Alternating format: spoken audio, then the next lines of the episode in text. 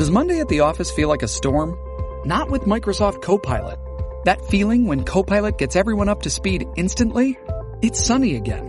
When Copilot simplifies complex data so your teams can act, that sun's shining on a beach. And when Copilot uncovers hidden insights, you're on that beach with your people and you find buried treasure. That's Microsoft Copilot. Learn more at Microsoft.com slash AI for all. Survivor 46 is here and so is On Fire, the only official Survivor podcast. And we have a twist this season. The winner of Survivor 45, Dee Valladares, will be joining us every week. We're going behind the scenes of the biggest moments, the how and the why things happen, and the strategy and analysis you can only get from someone like me, a Survivor winner. Listen to On Fire, the official Survivor podcast, wherever you get your podcast. This episode is brought to you by Paramount Plus. Get in, loser! Mean Girls is now streaming on Paramount Plus. Join Katie Heron as she meets the plastics in Tina Fey's new twist on the modern classic. Get ready for more of the rumors, backstabbing, and jokes you loved from the original movie with some fetch surprises. Rated PG-13. Wear pink and head to ParamountPlus.com to try it free.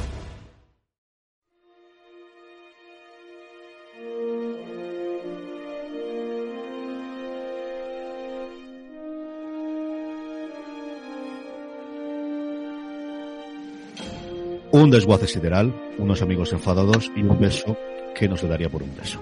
Todo esto y mucho más nos trae Chatarreros, Scavengers en el original, el sexto episodio de la tercera temporada de Star Trek Discovery que una semana más nos disponemos a analizar entre este que os habla, CJ Navas, Don Daniel Simón. Dani, ¿cómo estamos? Hola CJ Nuknej, larga y próspera vida a la Federación Vive, hermanitos. Hola Jorge. Y don Jorge Navarro, ¿cómo estamos, Jorge? ¿Qué tal? ¿Qué hay? Muy bien, aquí otra semanita más. Jorge, que además hace doblete esta semana porque estuvo también de invitado cubriendo las ausencias de Juan Galonce en el último episodio de Mandalorian. ¿Dónde te lo estás pasando mejor, Jorge? ¿Con Mandalorian o con, Discovery? Bueno, yo esto es como elegir entre papá o mamá. Yo me paso, me paso igual. Disfruto, o sea, soy más Trek y disfruto más hablando de Star Trek y, y tengo más así, pues creo que más, más cosas que contar y más que decir, pero la verdad es que de Mandalorian estoy disfrutando un montón de la serie y justo el episodio que comentamos esta, esta semana, supliendo eh, a, Juan, tenía mucha amiga, tiene una escena muy, muy, muy, dos escenas realmente muy interesantes y me pasé muy bien, muy bien, con ahí, tanto con, con Joan como con Antonio como comentando. El mandarino, nos ha, el mandarino nos ha reconciliado con Star Wars a muchos, ¿eh? Sí, está, tanto. Muy bien, está muy bien la serie, está muy bien. Todo lo que las películas tienen sus altos y sus bajos y sus cosas. A mí la, la que hizo, eh, ay señor, se me totalmente el nombre del, del director de Looper, eh, me gustó muchísimo la, la, intermedia de la nueva trilogía y la última todavía no la he visto. Está muy mal reconocerlo, pero todavía no la he visto. La tengo pendiente de verla desde que se estrenó en Disney Plus y todavía no la he visto, pero lo han puesto tan, tan mal que al final me tira para atrás una barbaridad. Bueno, no vamos por allá vamos con el nuestro, con nuestros carroñeros, al final el, perdóname, con, nuestros chatarreros, no carroñeros, como yo pensaba que se iba a traducir, que quizá era más literal, pero tenía cierto sentido, ¿no? Con este Scavengers, el sexto episodio, el guion corre a cargo de Ann Cofield Saunders, que es el primer guion, si no me falla la memoria, ni Wikipedia, que realiza, no así la dirección, las direcciones de Tulga Arianowski, que ya dirigió tanto el año pasado dos episodios como la primera temporada. La sinopsis oficial es, la nave de Book aparece sin él al bordo, sí con una gatita, eso lo añado yo. Y Michael desobedece las órdenes de lanzar una operación de rescate en un mundo controlado por la perversa cadena Esmeralda, que eso no sabía que se había traducido todavía, así que la cadena Esmeralda. Y esto es más o menos, ¿no? Esto es lo que tenemos fundamentalmente en el episodio, que va a ser esa misión oculta, protegida, y, yo no sé cómo se puede sacar exactamente una nave dentro de la Discovery sin que, si se advierta, que es uno de los problemas que tiene de guion el episodio, hasta que Tilly pregunta a la nave de que, oye, ¿está Michael? No. ¿Y la nave? No. ¿Nadie se ha dado cuenta?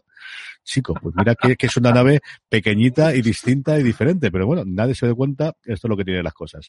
Pero si empezamos, yo creo que vamos a empezar por el episodio de eh, la consolidación de la federación y con esa escena inicial que ya hemos visto las escenas en el, las, las los dos escenas adelantadas de la semana pasada, Jorge, contando un poquito cuál es la estructura de la federación y lo mal, mal, mal que están las cosas. Sí, tal cual. Eh, la cosa está, está fea, pero bueno, al menos empieza, tiene un, un arranque bastante amable y bastante chulo por el hecho de que, pues eso, que la, ya han, han recibido a Discovery como tal, parece que les van después de la prueba que superan en el anterior episodio, eh, ya les reciben brazos abiertos y le mantienen a todos juntitos y juntitas y encima se ponen allá a tunear un poquito la nave que da mucha, o sea, está muy chulo el, el, el efecto este que, este que hacen, el simbolito de, añadirle la letra al, a la propia eh, nave porque es la siguiente, aunque sea la misma nave, pues es una versión mejor, eh, mejorada de la, de la misma con esta, eh, ¿cómo es? ¿Cómo se llama? Materia, no bueno el nombre eh, materia, materia recordar o programable, ¿no? Una cosa así, con la cual pues, le tunean tanto la estructura como luego todo lo, todo el interior, tanto el interior que hacen ellos, como también el hecho, y lo comentaremos igual después, el cómo también a, Dira empieza también a, a, participar y a contribuir en la, en la propia eh, adaptación, en la, la propia eh, mejora de componentes más internos, no solamente el lavado de cara que hacen externo, eh, sino también la propia tecnología y bueno, y las chapitas, que eso se ve dejar a que, es, que, es que me ha encantado porque hasta que hasta que no lo he visto no, no he visto que era, que era lógico. O sea, cuando progresa la tecnología, en nuestro mundo tendemos, tendemos a integrar aparatos, ¿vale? O sea, en lo, que hace 15, 20 años llevábamos encima una cámara de fotos, una grabadora, un teléfono móvil, un procesador de textos, un ordenador portátil. Ahora todo eso es el mismo aparato, un reproductor de MP3. Todo eso hace 15 años eran eh, un aparato distinto para cada cosa. Y ahora llevamos un, tele, un, smartphone que hace todo eso, ¿vale? Se ha integrado los todos los aparatos en un solo aparato. Y entre cuando iban de misión llevaban un phaser, el comunicador que solía ser la insignia, la serie original era otro aparato aparte todavía, un tricorder para registrar formas de vida, un no sé qué para el teletransportador. Y ahora ya resulta que, claro, que mil años después han tendido a integrarlo todo. Y, la, y ahora la, insignia de Star Trek, además de comunicador, pues es eh, teléfono holográfico, es comunicador, es el activador del transportador personal.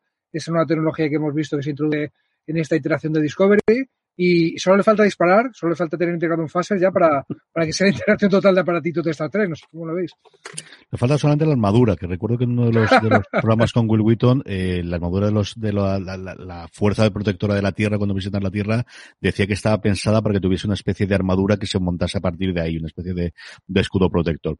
A mí me ha gustado esa escena, al final es la más liviana que tenemos junto con la escena de Tilly con el, con el gato y algún momento posterior que podemos tener y siempre el cachondo de Giorgio, ¿no? que al final está aquí además eh, llenando la pantalla de ese momento de, de nuevamente de, de, friquismo que tienen todos los tripulantes de la Discovery, ¿no? De, las caras de contento, igual que lo vimos en la semana pasada cuando llegaban a la Federación, o que lo tuvimos en su momento cuando llegaron al árbol, en el que en su momento habían estudiado en la academia, en nuevamente ese momento inicial de mira cómo mola, mira qué guay, mira, mira, mira, con muy poquitas excepciones, ¿no? Yo esa parte que nuevamente es la, la, la, calma antes de la tempestad, antes de lo que sabemos que va a ocurrir después, que tiene toda la pinta, lo tengamos, ¿no?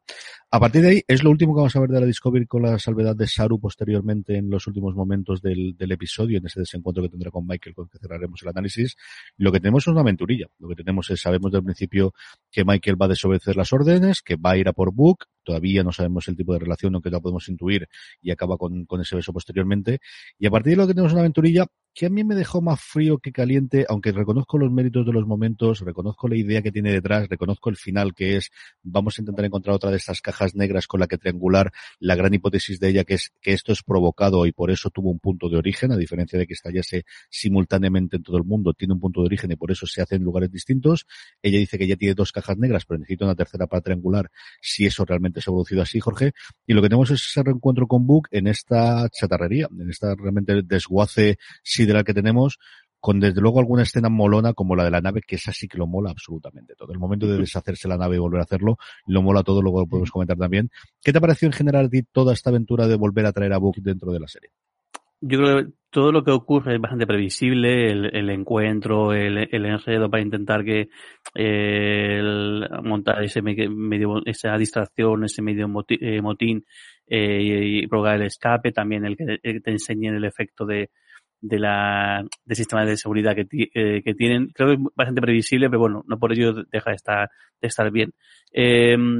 Quizá también coincido contigo, un, un pelín frío con, con, toda la, con toda la historieta, eh, también previsible lo de que Michael sea, vaya, vaya, vaya por Book y también incluso la, el, el, que se, el que se una. De, hecho, es curioso el, el cómo primero intenta con, con, con Tilly y es Tilly la que le dice que, mm, mm, no sé, o sea, bueno, de hecho lo descubre que no, que no, porque, porque eso, y lo, lo descubrirá al final, del, al final episodio, que es que por mucho que le mole y por mucho que sea entendible todo lo que está haciendo, pues al final está dentro de, pues lo decimos siempre, ¿no? Lo de la federación, la federación es un ente político, pero también realmente es uno, es, es más bien un ejército, o es más bien de un carácter eh, eh, militar, con jerarquías, con consejo de guerra. De hecho, eso lo, lo, conoce, lo, conoce eh, el, eh, Michael, porque así arranca de hecho la, la serie. Pero bueno, pues el, el, al menos sí que es verdad que, que monta una trama bastante chula que permite dos cosas por, a la vez. Una,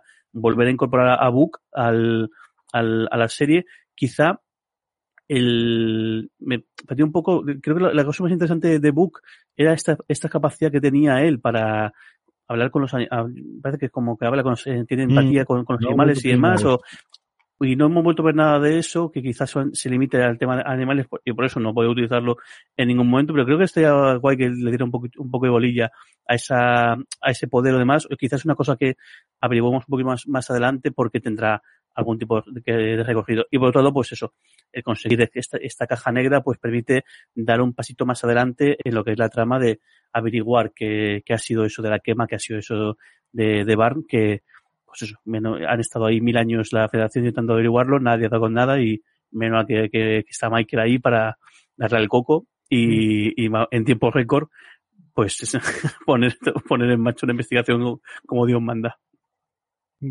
Dani, ¿cómo has visto tú el, el grueso del episodio? Bueno, Discovery sigue, sigue, ha encontrado su voz eh, balanceando, ¿no? O sea, equilibrando muy bien el misterio arco de toda la temporada, que ya sabemos que es de Barn, con lo de la naturaleza episódica, ¿no? Lo de el episodio tenga una historia que funcione más allá del continuará de la trama. El, yo los dos capítulos anteriores que hemos visto me veo dentro de un tiempo revisitándolos, poniéndomelos al margen de, de maratonearme la tercera temporada, porque funcionan muy bien por separado y porque son historias emotivas creo que eso, yo de la nueva generación nunca, nunca me la maratoneo entera. Me apetece ver un capítulo concreto y lo veo concreto y ya está. Y de Espacio Profundo 9, aunque tenga un poco más de arco, también me veo capítulos sueltos. Yo de esta tercera temporada de Discovery me veo viendo capítulos sueltos, porque funcionan bien.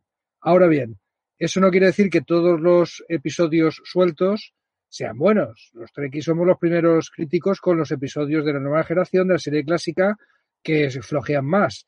Yo este capítulo no me lo veo poniéndomelo en el futuro suelto. No veo nada memorable en él. Algunas cositas, ¿no? Algunas escenas puntuales que me han gustado y que vamos a comentar y que estamos aquí alegres como siempre.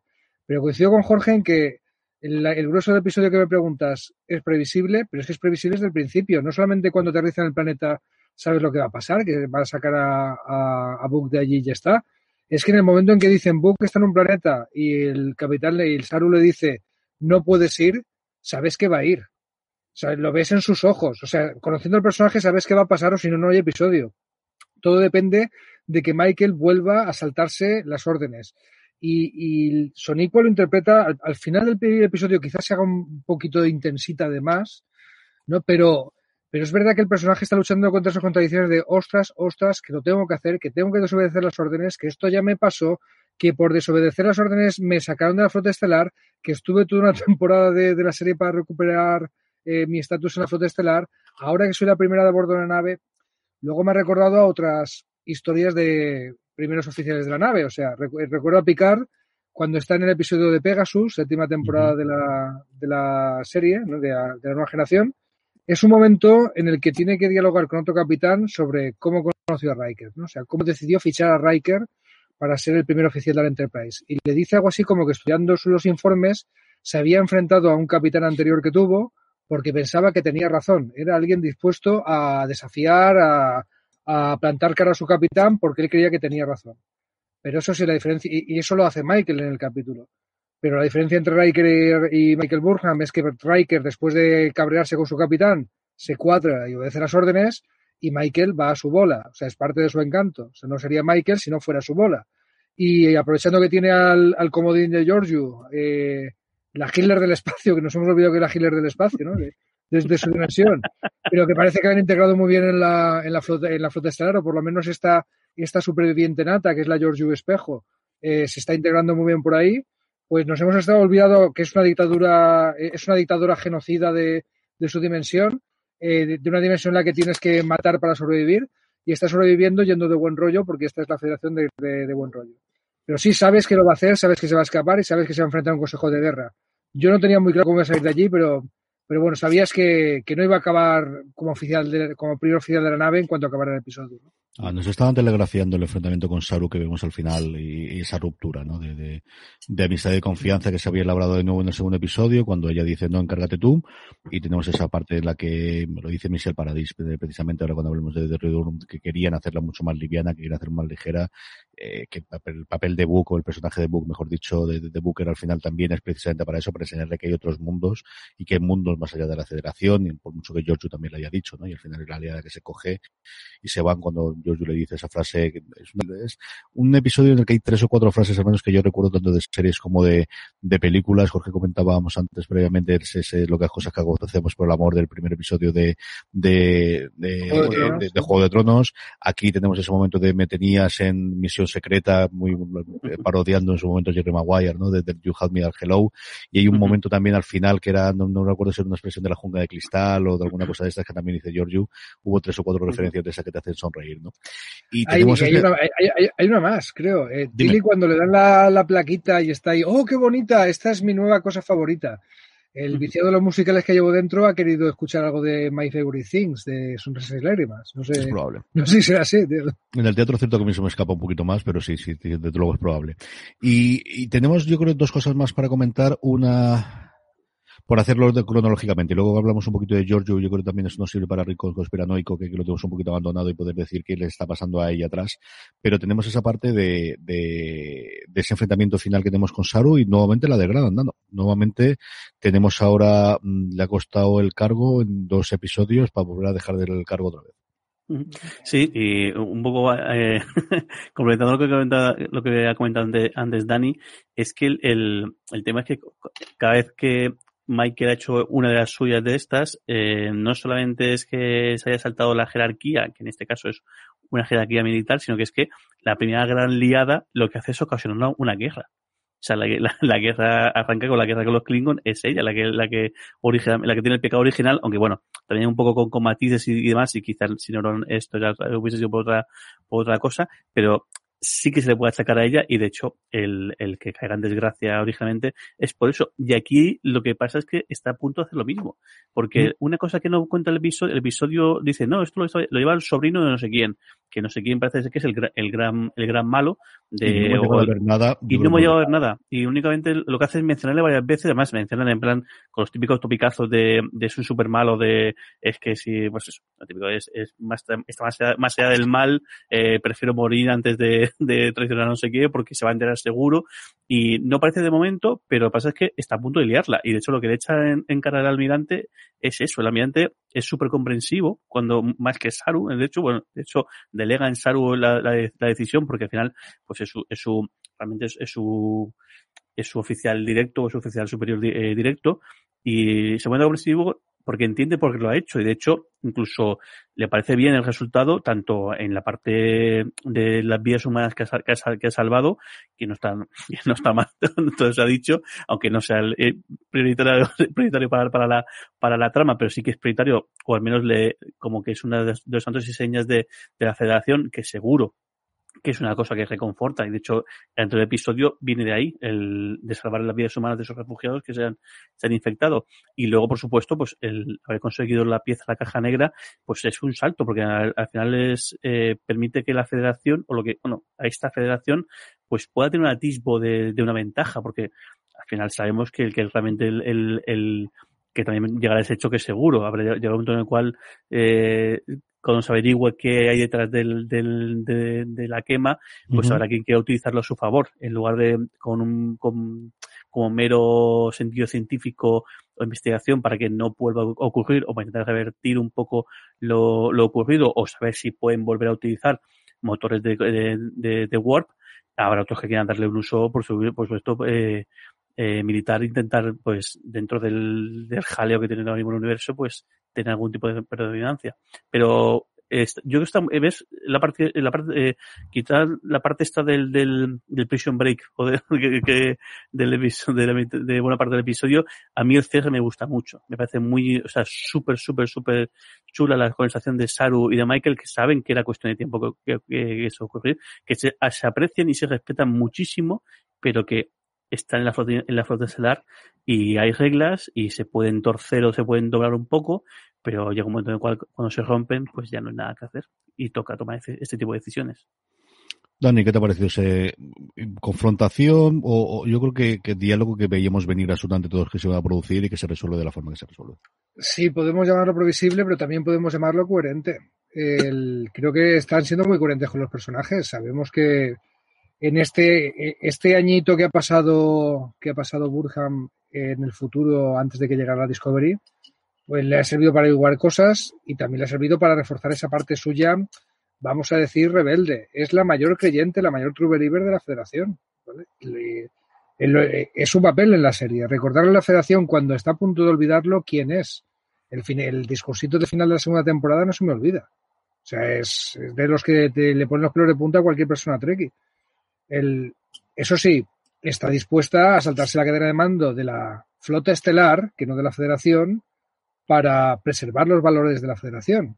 La flota estelar ella la ve como una, una herramienta de la federación. Pero no es eh, los valores de la flota estelar no, no tienen por qué ser los valores de la federación en sí. La flota estelar es el brazo eh, militar, explorador científico de la, de la federación. Pero, pero Michael no quiere reconstruir la flota estelar, quiere reconstruir la federación y si se tiene que saltar la cadena de mando de la, de la flota estelar para eso, pues lo va a hacer. Ella está convencida de esta idea y la repite y Sonico además lo interpreta de una forma, ya te digo, un poco intensita cuando dice que para ella la clave de que se reconstruya la federación es descubrir el motivo de la quema. Mm. Eso, dicho así, mm, eh, plain and simple, yo le, me, ve, me faltan datos para entenderlo, para asimilarlo, me falta un poquito de lógica allí. O sea, para ser medio vulcana o haberte criado en vulcano, esa afirmación a mí, para mí que le falta fuste. O sabe algo que no sabemos, o tiene todavía que averiguar algo, tienen que ponernos algún dato más encima de la mesa, pero lo dice muy convencido, pero no porque lo diga Michael va a ser verdad, ¿vale? El, creo que hace falta algo más para convencernos. Vosotros estáis, a vosotros cuando, cuando dicen la clave para reconstruir la federación es averiguar qué pasó con la, que, con la quema, eh, os, ¿os, convence o pensáis que es algo que le viene muy bien a los guionistas? ¿O es algo que nos quieren contar con más fuste después? Creo que es algo que quieren ir desarrollando a lo largo de toda la trama, que cree, ella, o sea, yo creo que los guionistas juegan con que ella cree firmemente en eso, tú te vas a identificar con ella y vas a saltar por esa parte de ahí. Y creo que al final de toda la temporada tendrá sentido, sí que veremos que eso es un antes y un después, porque hay un, porque haya un gran villano detrás, porque haya una gran metida de pata interna de la federación y que haya que purgar, y veremos el personaje de Botanovich exactamente dónde está y un montón de cosas, ¿no? Yo creo que ahí, eh, yo coincido contigo, yo creo que al final es una cosa que viene bien a los guionistas, que eso no vende bien y que al final ella sí que creo, o al menos ellos le han dado a ese personaje esa creencia firme, no sabemos infundada o de algo que haya descubierto en ese año con Booker, que a día de hoy todavía no conozcamos, pero que, que creo que sí que está clarísimo que, yo lo he dicho por activa o pasiva, que ese es el gran misterio de la temporada que va a ir a ir a partir de ahí, ¿no? Más cositas que tengamos, yo os comento un par y luego a partir de ahí cogéis alguna de las que cuente yo o las que queráis vosotros. Eh, Dani nos dará como por supuesto el True Libre de la semana, que ya tenemos el trofeo aquí preparado para darlo y para otorgarlo. A mí me ha gustado mucho las dos escenas que tiene Stamets, la que tiene con Adira inicialmente y la que después, cuando, cuando están ya en la habitación y comentan y dicen es que es la única persona que puede comprender lo que yo he sufrido al, al verte a ti morir, ¿no? Querido mío. Y esa relación que tiene con Adira que tiene también añadido ese hecho de que Adira estamos viendo que es una genio con 16 años, sea por la parte de que lo que venía siendo ella, por la parte del, de tener dentro el gusanito, como le gusta decir siempre a Dani, para estas cosas eh, que le dé la, la percepción, pero el hecho de que le haya podido quitar los implantes y que a partir de ahora pueda tocarlo directamente con las manos o, unirse directamente a la nave con las manos, eso salto hacia adelante, ¿no? Lo de la frase lo he contado antes y a mí hay dos escenas que me han fascinado y me han gustado muchísimo y, y coincido con Dani que no creo que viese de nuevo el episodio, pero sí iría estos dos momentos, que es el momento de la nave cuando ataca y hace ese giro totalmente en, vertical y luego cuando se desmonta se monta a sí mismo. Eso me ha parecido apabullante y es cierto que lo habíamos oído que era capaz de hacerlo la nave, yo no recuerdo si lo habíamos visto o no en el primer episodio, pero es espectacular espectacular y sobre todo el grito de Book. El grito que pega de libertad, pero vamos, un rollo Braveheart que a mí me ha encantado y me ha puesto la sonrisa de, oreja a oreja. Jorge, escenas, momentos o cosas que te han gustado especialmente del episodio. No estoy seguro dónde, dónde lo leí, si fue en Twitter o fue en algún lado, el, esa escena final de, de, de Stamets en el dormitorio, el cómo decir, dice, vaya, dice, el, la escena que van en pijama parece que vayan con ropa normal. es mucho, es mucho más normal la, la ropa de cama que no el, que no el uniforme, que, ¿no? Uniforme que parece realmente un, un, un pijama. Jorge, recuerda que para meterse con nosotros trekkies, los no trekkies dicen que nos vestimos de pijama, ¿vale? de pijama, sí, pero es curioso porque les ves y la ropa, realmente eso parece la, la ropa de, la ropa de, de calle, cama, de, de cama es más de, calle, de sport y demás, que no el, que no el uniforme que parece a todas luces pues parece un pijama. Me hace, me hace mucha gracia. Está muy bien esa escena y está muy bien el, el recorrido de, de, de Stames que, que está haciendo bastantes eh, bastantes bombazos eh, a, nivel psicológico. Primero en la escena de la escena de cómo le atizan, le atizan casi bueno, sí, sí, sí, que, sí que atizan, aunque luego le, le pide perdón o que luego demás, pero el cómo el carácter este de, estrella que, tenía un poco o de la persona más poderosa, más importante de todo esto, el cómo ahora está empezando a, a cambiar. Y sobre todo está empezando a rodear, a dejarse rodear de, de gente y es curioso porque ya no es solamente es Adira, es, es Tilly, es la, la, la ingeniera que en este episodio no aparece o aparece, aparece, aparece poco,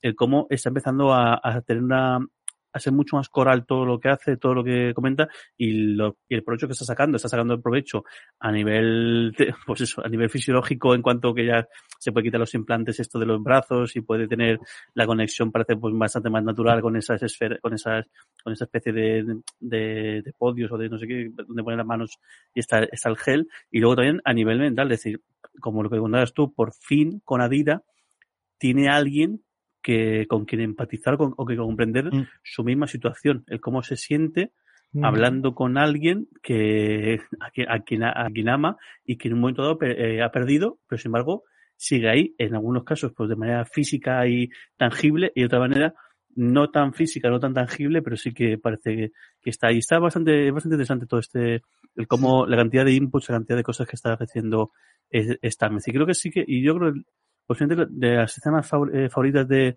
en ese plano son las de, la de esta y creo que sí. Luego, como contamos en el anterior episodio, que no hubo ni combates, ni batallas, ni disparos, pues sido de todo. Disparos de batalletas de, de, a pie y luego, pues creo la escena de la, de la nave, fíjate que es una nave súper peculiar, el aspecto que tiene, que parece todo menos una nave, y creo que sí la escena esa de cómo se, cómo se desmonte, se vuelve a montar y, y abre fuego, está muy bien, muy, muy espectacular.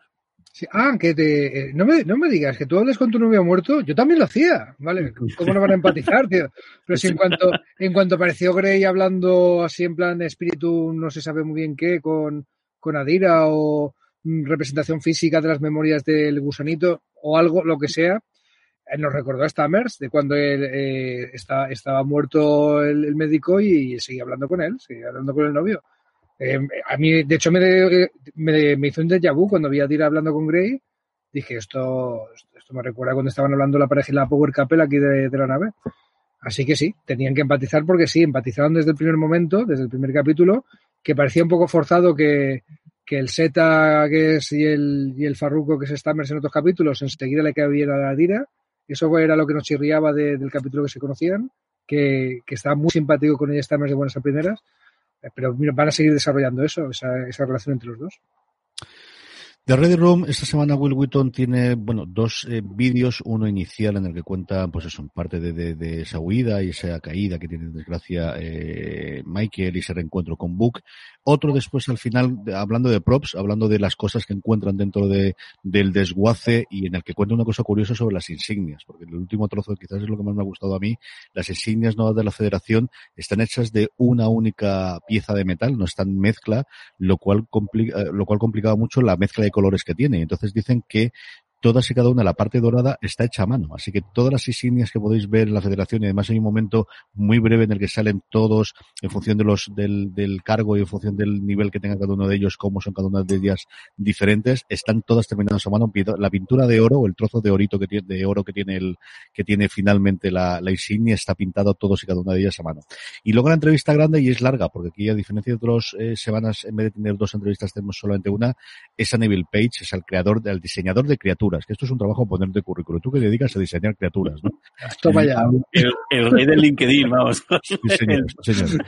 Cuenta algunas de esta temporada. Yo creo que la más curiosa, por ejemplo, es cuando cuenta cuando diseñaron el trabajo de Torchbearer, de, de, de, del el portador de la, de la antorcha, del, del, ahora pasemos con los True Believers, que hablará Dani también, eh, que, que teníamos en la primera temporada con los Klingon, de cómo en la daga, no en la espada grande, no, no, no, no, no, no en el Bazlet, no, en la daga pequeña había puesto una inscripción en Klingon y ese lo llevaron antes de que se estrenase Discovery, lo llevaron a la Comic Con y antes de que se abriese la Comic Con ya estaba gente tuiteando qué es lo que estaba poniendo en Klingon en esa daga y en medio. Dice, menos mal que no dije ninguna barbaridad y que Normal. teníamos esa parte está divertida.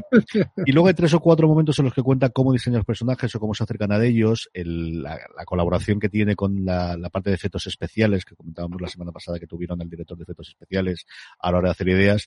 Y lo dice, una cosa que siempre nos ha pasado a todos los que dedicamos a este gremio es que intentamos presentar tres o cuatro ideas y de vez en cuando cometo el error de hacer una que no me gusta absolutamente nada y siempre sistemáticamente la que cogen. y ahora, ¿cómo cojo yo esta y la llevo hacia adelante? Vamos con el, rincón conspiranoico. Dani, tira por elevación primero con el True Believer, que nos hemos saltado, y yo a partir de ahí os pregunto, ¿qué le está pasando a Giorgio? Que yo creo que es esta incógnita, veremos qué salida tiene y comentar eso. Vamos con el True Believer, Dani, de la semana, y luego, ¿qué le está pasando a Giorgio? Bueno, esto es disco temporada 3, ya sabemos que tiene esta pequeña tradición de mostrar a un personaje que es el True Believer de la semana, ¿vale? La persona que cree en valores de la federación, que estaba esperando que viniera la federación, esta vez no es tan descarado, pero hombre, el, el andoriano este que se corta las antenas el, para intentar liberar a los demás, mm. eh, no recuerdo bien el, trasfondo, pero llega a mutilarse eh, para, porque no comparte lo que están haciendo esta versión de los andorianos. Los andorianos, estos azules de antenitas, es una de las razas fundadoras de la federación. Eh, se han aliado con los oriones, que son esta raza de color verde, que siempre eran los piratas, los uno, unos antagonistas clásicos de Star Trek, ¿no? Eran bastante malos los hemos visto en alguna temporada de Discovery. Y, se han aliado aquí, una de las razas fundadoras de la federación, que tampoco fueron nunca de los más... Eran los chunguillos de la federación, pero, pero este tío que, sea, que intentaba pasarse al otro lado, intentaba liberar a los prisioneros que están ahí eh, secuestrados por este mafioso que se menciona su nombre, pero no le hemos visto la cara todavía. Le obligan además a una... ¿Tú qué querías? ¿Liberar a estos? Pues mira, ahora, por haberte cortado las antenas y todo esto, te vamos a condenar a ser el que les mete el chip que les hace petar la cabeza como intenten escapar. De hecho, mm. de hecho esa escena nos la cuentan, muy, muy desafío total o muy scanners o muy película ochera del este, le ha estallado la cabeza, ¿no? Pero yo creo que este personaje es el True Believer de la semana y siguen con esta tradición. Y nosotros vamos a seguir gastando la broma de, bueno, venga, vamos a detectar eh, cuál es cuál es el verdadero creyente de la federación en este contexto en el que ha desaparecido, en el que en un contexto que está todo chungo intenta hacer cosas buenas, ¿vale? Que parece que es un tropo de, de disco temporada 3 y aquí estaremos para identificarlo. ¿Y a Giorgio qué le está pasando? Yo sigo pensando que le han hecho algo en el interrogatorio en el capítulo anterior, que entre que le vimos en el interrogatorio preocupada y que le vimos con la mirada en el pasillo, ahí pasó algo que todavía no nos han contado. Y la explicación que le da Michael me parece muy insuficiente. Igual que lo del estrés postraumático, los problemas psicológicos que tuvo esta chica, la piloto, yo creo que tampoco se ha resuelto del todo. Yo creo que un simple estrés postraumático, la cámara se ha quedado con ella demasiado tiempo como para fiarme de esa explicación. Uh -huh. No sé si me explico. Yo creo que hay algo más. Y a Giorgio le han hecho algo. algo eh, le han hecho cosas. Cosas de la sección 31, cosas del universo espejo, no sabemos, pero cosas nazis. Le han hecho algo seguro, ¿vale? No, no. ¿Cómo ves a Giorgio? No lo sé, la verdad es que tengo mis dudas. Yo lo que creo es que realmente lo que está haciendo es revivir un episodio que ya tenía allí totalmente apagado y quizás sea este episodio que, que tiene ahí pues eh, escondido y que ha conseguido eh, eso, encerrar dentro de su mente, eh, quizá por ahí venga la relación que tiene con, con Michael. Quizá ahí la afinidad que tiene con, con Michael, que al final no, para, para el, el, común de los mortales es una afinidad, pero para ella es una debilidad, porque de, de, de, hecho es la razón por la que se mete todo este embolado, por el hecho de que deja el, su mundo y por el hecho de que, de que está ahora mismo pues pasándolo bastante, bastante mal y de hecho, bueno, y viajando al futuro y toda la historia. Esa debilidad eh, quizás sea la explicación y quizá empezando, está quedando a aflorar por la razón que sea, quizás sí que hay coincidido con Dani, que algo ha pasado en el interrogatorio, que lo que ha hecho ha sido, eh, yo no sé si una de dos, o en el, o en el interrogatorio han conseguido hacer clack y, y sacarle eso, o, o es que realmente eh, lo ha acelerado todo. Ella ya estaba en ese proceso en ese momento, lo que pasa es que ha ocurrido fuera de cámara, ha ocurrido fuera de guion y, nosotros no lo vemos hasta ese momento en el cual se queda paralizada al poco después de, empezar el, el de, de, a poco después del interrogatorio, que en ese momento pues no es más que pues un flash de 5 segundos, pero claro, ese cuando tienes ese flash de 5 segundos en mitad de un combate, como pasa en este episodio, pues la, la cosa cambia y de hecho cuando tienes varios seguidos en cuestión de, de, minutos, pues la cosa se pone fea, fea de, de verdad hasta el punto de que por un momento pues parece que, que puede llegar incluso a, a, a, a la costa de la vida tanto a Michael, a Book, como con el resto de gente que están esperando que, que, por, que, que libren el campo de fuerza para poder eh, escapar. No lo sé, a ver qué pasa en el siguiente y demás. Y que también tengo mucho interés de cómo creo que la reacción del, de, la, de la nave cuando se descubra lo que ha pasado con, con, con Michael. Menos mal que al menos, mm, o sea, le han, le han bajado, pero no la han expulsado. ¿no? O sea, es un castigo distinto. Lo que, lo que, lo que en lugar de, no le han hecho un consejo de, un consejo de vieja. Castiguito, bueno, pero no es un, es un castiguito, pero claro, pero que es una, al final es una, hay, ¿cómo se llama la palabra? Es demo. Una, una, una degradación. Sí, sí. De emoción. Es de emoción, sí, sí. De emoción, sí lo que le hace la degrada le, le, le, han degradado una degradación sí aquí tenemos de más. Sí aquí en inglés, en inglés, en inglés. aquí lo que hacen es de la, sí. la, de, la, degradan de, de, de, puesto la vuelven a su puesto original que además es curioso nos recordemos que realmente es una oficia científica porque de mm. hecho ahí también incide mucho la parte esta vulcana que está totalmente barrida del mapa por completo desde hace bastante tiempo. Y tengo mucha curiosidad por cómo reacciona Tilly porque Tilly ya eh, el, en este episodio cuando a pesar de que todos han, dado la vida por Michael, a pesar de que todos y todas han, lo, eh, lo, que han hecho ha sido, eh, de hecho, el salto al futuro es siguiendo ciegamente a, Michael, ya esta vez la cosa no, no es igual. Ya el, bien, bien lo del, lo de echarse, lo de, lo de destrozarse la vida, pero el, el momento actual y el hecho de que Tilly diga, mira, muy bien, pero o sea, con lo poco que hay de, de la federación, que es esto, no podemos seguir liándola y no, en esto no te puedo, esta vez no te puedo acompañar. A ver cómo, cómo se lo toma ella, porque más recordemos que es la compañera de piso de, de, la compañera de habitación de, de, de Michael. Sí, que la Discovery tenía su misión que hacer y es cierto que al final se ha ido a una misión potencialmente peligrosa, que al final no pasó nada, porque están pasando muchas cosas de otro lado, si la primera oficial, ¿no? Y yo no sé si Bea Tilly es la que hace la primera oficial, exactamente qué va a hacer Saru con ese puesto, o si vamos a tener alguno de esos personajes secundarios que siempre han rondado el puente y que pueda dar el salto ahí. Y sobre George yo coincido con Jorge y también con lo que contaba Dani, es, yo creo que es un episodio de su vida pasada, es un episodio que tiene totalmente reprimido porque son momentos de debilidad y dice un nombre propio y tiene pinta de que sea el momento que se ha enamorado y al final el episodio jugó mucho también cuando él ya se mete con, con Michael diciendo está enamorada, es que le gusta, te quiere, no se quiere, y estas cosas. Y como la otra encima le iba muy mal, pues más se mete con ella. Esto, si tuviese dos niñas de nueve años, lo entendería perfectamente que lo mejor que hacer ahí es ignorarla y no entrar en el juego. Esto no hay mucho más que rascar ahí en medio.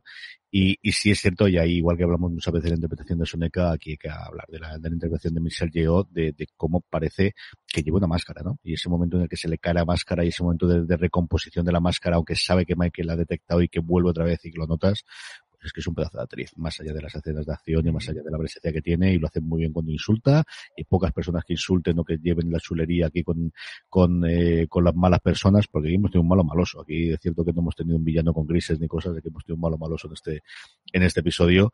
Ese momento de debilidad a mí me ha fascinado, mucho más que cuando se desmaya y está, pero ese momento de que ves que está recordando, está pasándolo mal, se convierte en humana por primera vez en lo que hemos visto prácticamente de serie y de repente como vuelve a reconstruir esa máscara que la ocupa y de es que soy la emperatriz y sigo siendo la emperatriz, a mí me ha gustado muchísimo.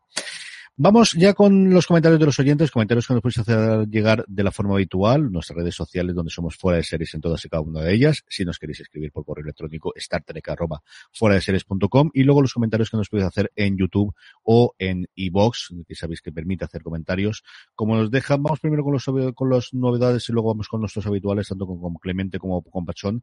Gonzalo nos dice que tiene la mosca detrás de la oreja con que Michelle Yeoh aparezca como guest star en los títulos de crédito y es que no aparece dentro del, del formato habitual no aparece como, como uno de los protagonistas. Una cosa que también está pensando yo. Me pega con el carácter de Giorgio que en un universo patas arriba en algún momento salga de la Discovery para convertirse en la líder de su propia acción. Ahora, con esa última escena en la que está como ausente, me planteo muchas cosas. Por cierto, que no había caído que el personaje de Cronenberg es el único que lleva gafas en el universo Star Trek. Mi primera idea es que fuera una gafa de realidad aumentada que le diera la información de esta de Giorgio, pero me mola más vuestra teoría de que es del universo espejo. Así que esa es una que nos deja Gonzalo. Y Torpedo Rojo, que es el primer comentario que nos deja decir, hola para mí Scavengers ha sido el peor capítulo de la temporada, culpa mía, porque había bajado la guardia a raíz de ciertas pautas sobre Michael. Así que a limpiar los filtros de la sala holográfica lo hubiese puesto yo después de saltarse la torella la misma oportunidad. la, la, pena es que la Discovery no tiene ese holodeck, no tiene esa holográfica, pero sí, yo también pienso que le ha salido muy barato el, digo, yo que me una salita para ponerla, ¿no? Digo, yo con una salita, y además ahora, si, si una salita pequeña, esto puede hacer como Doctor Who, que al final sea más grande por dentro que por fuera, o sea que... perfectamente. Con un escobero le cabe. Pero insisto, que sigue siendo la oficial científica de la nave, que sigue siendo una oficial superior de, la nave, una senior officer, ¿vale? O sea que cuando hagan la reunioncita en la mesa del capitán, eh, eh, ella debería estar por, por rango. O sea que demasiado, demasiado barato le ha salido, yo creo. O sea que el almirante este que no, que en el capítulo anterior desconfiaba de ellos le diga, bueno, porque has salvado vidas, eh? Que si no, no sé qué te hacía, ¿vale? Pero, en fin. Clemente nos escribe que para decirnos muy buen mal de esta semana con Boom incluido, así que mira, ¡Boom! Uno, Cronenberg del universo espejo, que le gusta, pero salta a otra dimensión para disimular te pones un objeto obsoleto de hace mil años. Dani y yo también llevamos gafas, ahí lo dejo. Y en cuanto al episodio de esta semana, me ha gustado, pero nadie piensa en la Discovery, nadie se acuerda de la nave. Un tuneo, chapa pintura y ya está a la altura de nuestras naves modernas. ¿No sería esto como coger un galeón, poner un reactor nuclear y decir, ala, ir en The Navy y escocionar aquí como si estuviésemos en One Pues igual sí o igual no, no sabemos cuánto de es el. Dani. Vale, independientemente, independientemente del comentario de, de Clemente, que siempre aporta, hay que hacer menciones especial compañero, porque este, eh, estamos de evaluaciones en nuestro instituto y se ha marcado un examen de genética, él es profesor de biología, se ha marcado un examen de genética de cuarto de la ESO, totalmente tematizado de esta Trek, tío, ¿vale? O sea, para decir, a ver, si, si, los, si los vulcanos tienen las orejas puntiagudas, y los humanos redondas, y Spock es hijo de una humana y un vulcano, ¿qué ha pasado con los genes? ¿Cuál es el dominante? Si de esa descendencia es sale con las orejas puntiagudas. Tío, lo ha puesto ahí. Tenemos alumnos y alumnos de cuarto de la ESO, de lo mejor del instituto, mm. eh, hablando de, bueno, entonces esto significa que el genoma de los humanos y los vulcanos flipante. ¿Vale? Un problema de los betazoides por aquí, un problema de, de los que él viene de, de las razas de Discovery por allá. Ese examen eh, lo ha puesto en redes sociales y tiene que rolar como la pólvora, porque ojalá, ojalá cunda el ejemplo, macho. O sea, mira, que lo fácil era para un examen de genética pillarse la patrulla X, ¿no? Pues aquí le tenemos tan viciado a Clemente que cuando empezó el curso no era tan treki, pero ahora parece, a mí me ha pasado, me ha pasado por la izquierda de trequismo, o sea, él en plan de broma, supera eso, digo, no puedo, no puedo poner un examen igual de, de friki de lo que acabas de hacer, o sea, que, que mis respetos, compañero. Tú entiendes que decir eh, lo fácil en el examen de biología era utilizar la patrulla X no es una frase que habitualmente se utilice, ¿no? Tú eres, eres consciente plenamente de eso, ¿no? Lo has soltado tal cual, diciendo lo normal, lo, habitual en, pero, porque yo, era, yo, yo, yo, era bastante mediocre en ciencias y de repente llegaba el tema de genética y sacaba notables altos, nadie sabe por qué. Pues esto es como la, la, épica frase del grupo de Jorge mío de la típica sensación de sentirse en el cuerpo de otro, sentirse fuera del cuerpo de tu cuerpo. Sí, que es, es una cosa que quedó para los anales. Hace 20 años que hoy, no 20, no 25 o 30 años que escuché esa frase y se me ha quedado toda la vida. Es la típica sensación de encontrarte en el cuerpo de otro. Pues exactamente. Pacho Nadama nos hace como siempre un correo con muchísimas cosas para comentar. Vamos a leer alguna de ellas. Nos dice Yuchin Chanfo, camaradas. Me ha sabido poco, quería más. Yo creo que al final es un consenso general de que este episodio lo tenemos así, ¿no?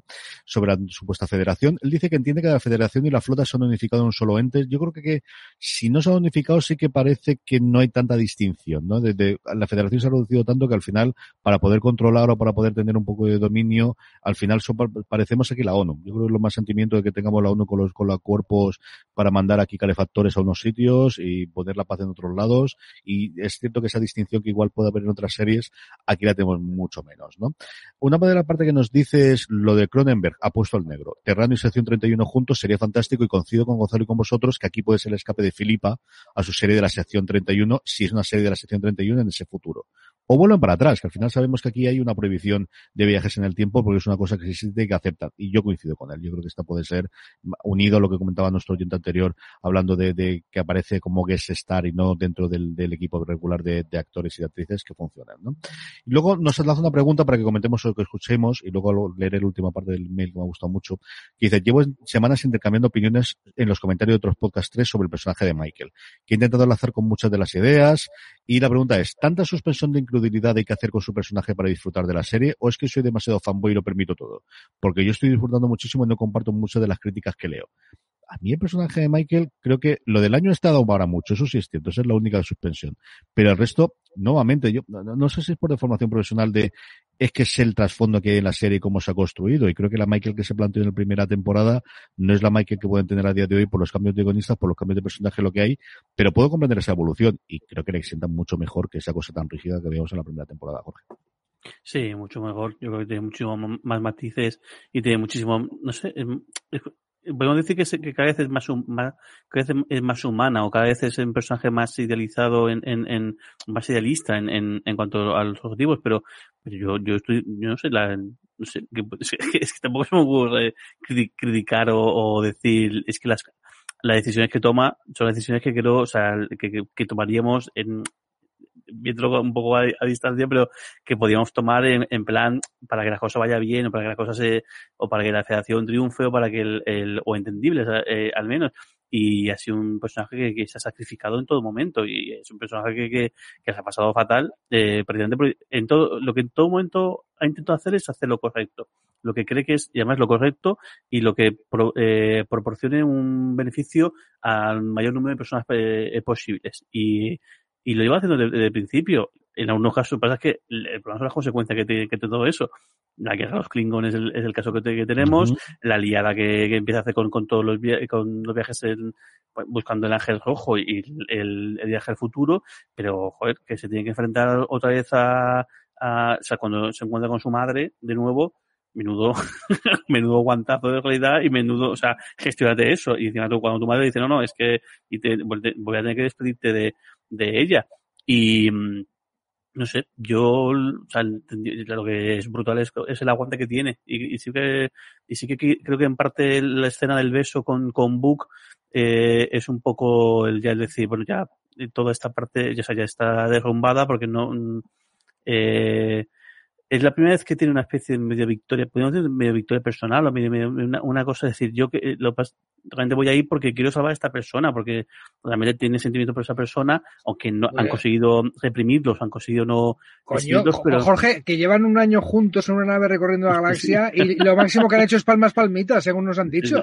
Que no, que no se han enrollado en un año, no, eso no hay quien se lo crea. O sea, o, o, o, claro que se besa, o sea, le besa y le revienta y le, le empotra contra la pared, se lleva un año aguantándose. Tío. No, porque aparece el bicho este y le, le, le interrumpe seguro. Sí, no, pero luego, luego, luego Sí, está el, el, el gas recurrente del hombre pez eh, jugando eh, que no se aclara con el transportador personal, ¿vale? Que, que, que es lo más gracioso del episodio, pero, pero que, que no, no, yo no me creo que hayan estado encerrados en una nave con esas miraditas desde el primer episodio, macho. O sea, que, pues ya se yo creo que buena parte de la serie es el personaje de Michael y, y, y buena parte de, del encanto que tiene la serie es el personaje de, de, Michael y cómo gracias a que es una serie estamos viendo cómo está evolucionando muchísimo ese, ese personaje y cómo las decisiones que está tomando le afectan y, está cambiando. En algún momento dos más, de manera más lineal o, o se más los cambios, en este caso el, jugando con esta baza del, año ese que ha pasado ella en solitario sin que estuviera la Discovery, permite hacer un salto más grande en, en ese comportamiento,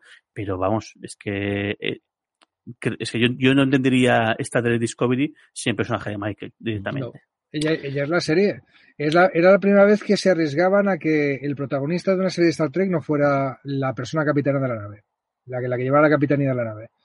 Y la evolución es muy grande de eh, me he saltado todas las reglas y tengo que redimirme para entrar a la federación. Eh, me cuentan en el pasado de he querido ser vulcana toda la vida y por no ser vulcana no me han dejado.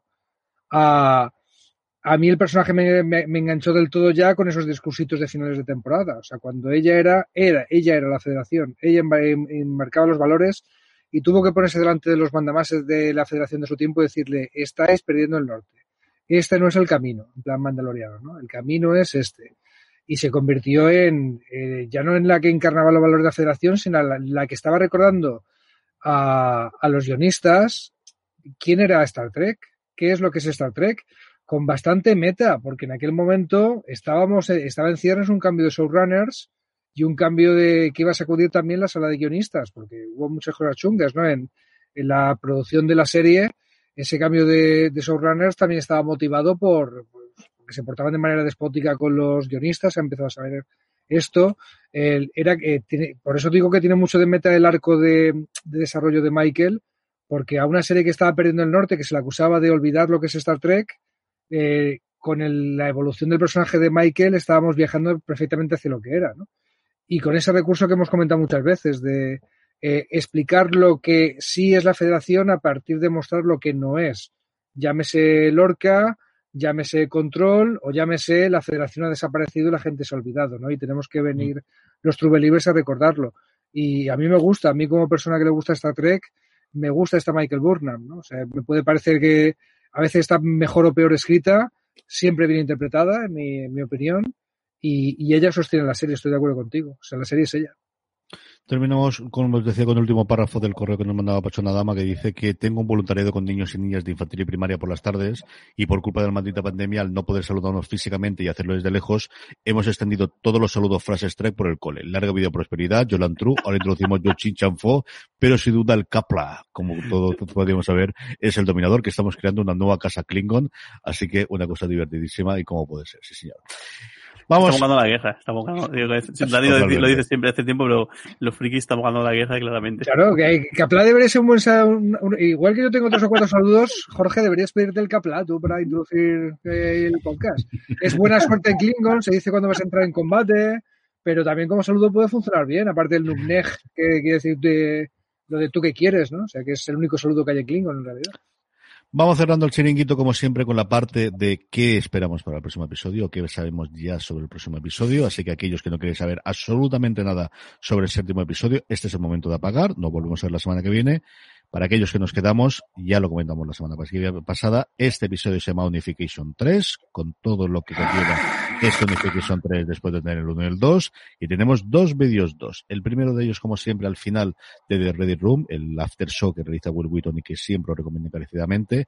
Lo que tenemos es algo que enlaza mucho con lo que decía Michael, y es una escena entre Tilly y Michael, nuevamente mano a mano las dos compañeras de aventuras, haciendo esa parte de la triangulación que comentan. Y lo que le está diciendo Tilly es, querida, esto no es tan fácil, que esto de triangular 3 en, el, en España está bien, o está bien en el, el mapita si estamos en un planeta, pero en el espacio igual nos hace falta alguna que otra indicación. Sí que le dice Tilly que de las dos explosiones que ella tenía, porque la tercera la está analizando el ordenador en ese momento, las dos que Michael ya tenía, hay una diferencia de unas millonésimas de microsésimas de segundo que probaría esa teoría que tiene ella de que al final no se hizo todo en el momento porque no fue exactamente en el mismo sitio.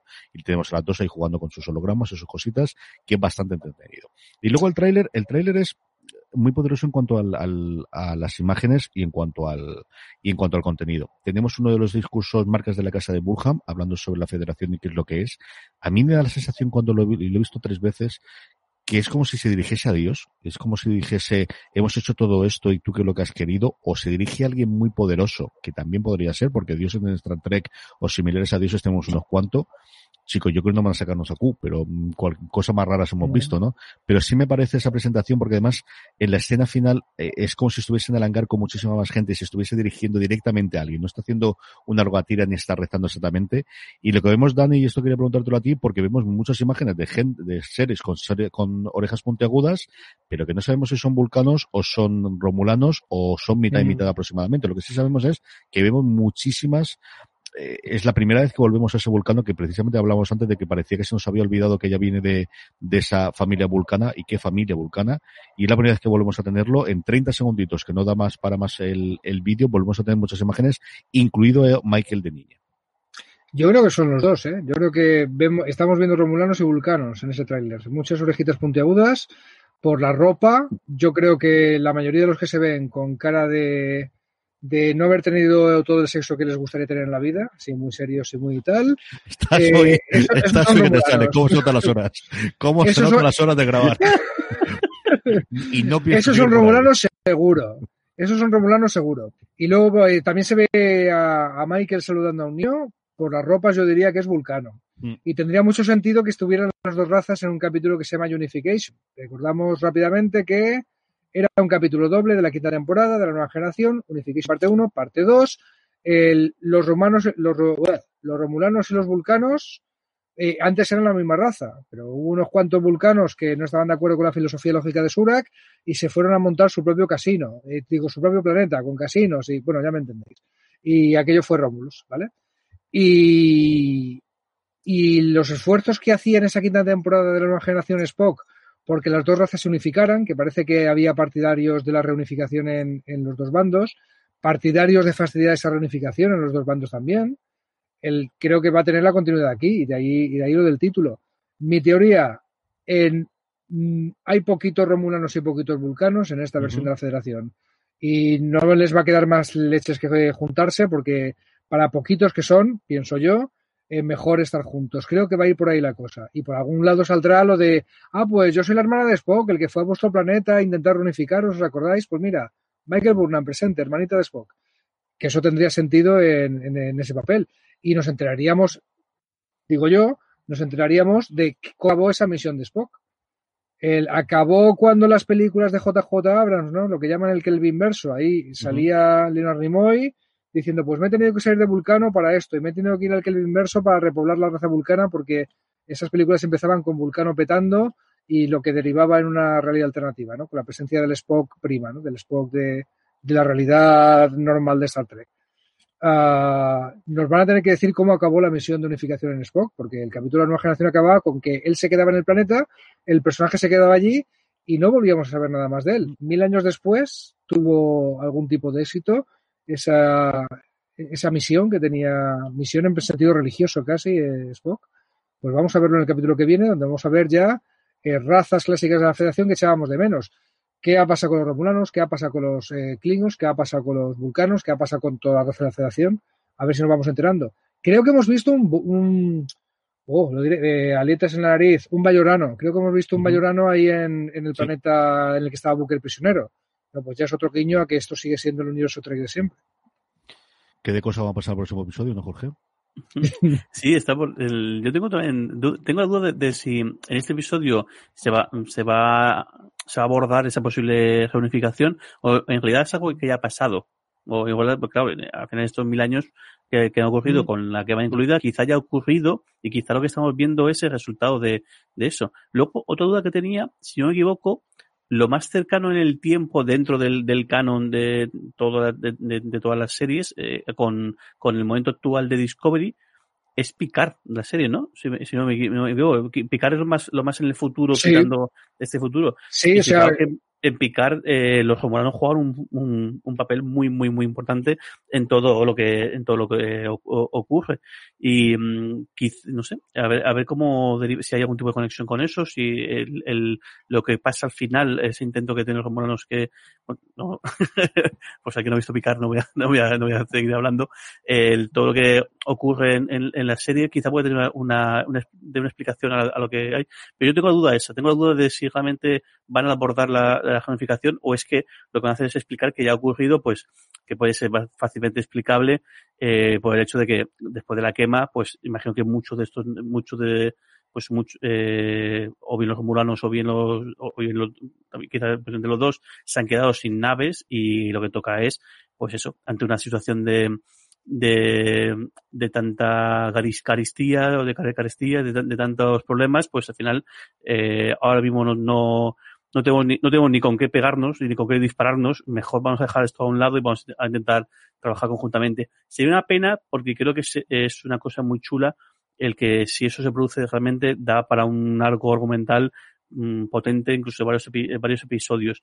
Pero también puede ser precisamente entendible que te lo planteen tal cual y ya está, si es que esto ocurrió y, y chimpún pues una pérdida para nosotros, pero bueno, eh, sería entendible porque creo que si realmente se dedicaran el tiempo que quizás merecería explicarlo, es que igual se comerían todas las, lo que queda de serie y no es la trama principal que, quieren, que se quiere tocar. Pues veremos que nos trae esa unificación 3. Sabemos la guionista que es Christine Bayer, que ha hecho un guion, trabaja en la mesa de guiones, pero sabéis que al final nuevamente siempre se reparte desde la primera temporada, desde las que quedan todavía la primera temporada la primera temporada fue la respecto de Sibis Patse para Bellum, que a mí me gustó mucho, es de los que más, cariño recuerdo yo de la primera temporada. La anterior también lo hace. Y no sabemos el director, sabemos que no es Jonathan Frakes, porque se sabe que Frakes va a dirigir el siguiente, el octavo, luego el decimosegundo, y que Olatundion Tsunami vuelve a tomar las riendas, igual que hizo con el primer y segundo episodio para cerrar la temporada, pero no tenemos ni el director de este, ni de los tres episodios que nos faltarían, del noveno al décimo primero, todavía no se ha conocido, al menos en Wikipedia y en IMDb, yo no lo he conseguido. Lo que que sí que sabemos segurísimos que estaremos aquí nosotros de comentarlo durante la semana que viene. Don Dani Simón, un abrazo muy fuerte hasta el próximo programa. Larga y, la, larga y próspera vida, hermanitos. Nos vemos pronto. No, Jorge Navas, hasta la semana que viene. Gracias por todo. Más. Gracias a vosotros. A todos vosotros, escribidnos, comentarnos, ya sabéis, series.com en redes, aquellos que nos escucháis en iVoox o en YouTube, dejadnos comentarios allí.